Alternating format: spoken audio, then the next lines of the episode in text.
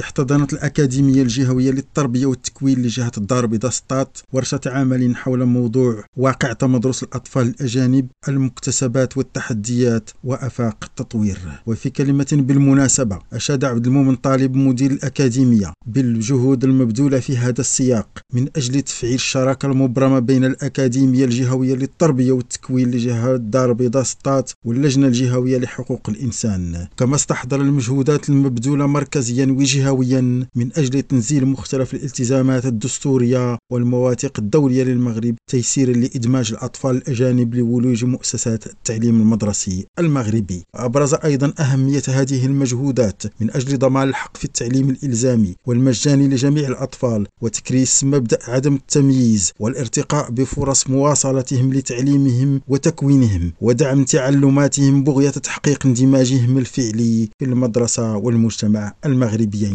من جهتها نوهت السعدية وضاح رئيسة اللجنة الجهوية لحقوق الإنسان لجهة الدار البيضاء بالعمل الذي تقوم به الأكاديمية مبرزة أهمية هذه الورشة التي تمخضت عنها عدد من التوصيات والحلول المقترحة التي من شأنها الرفع من مؤشرات تمدرس في صفوف الأجانب وتقليص منصوب الهدر المدرسي. لديهم عبد اللطيف الجعفري ريم راديو الدار البيضاء.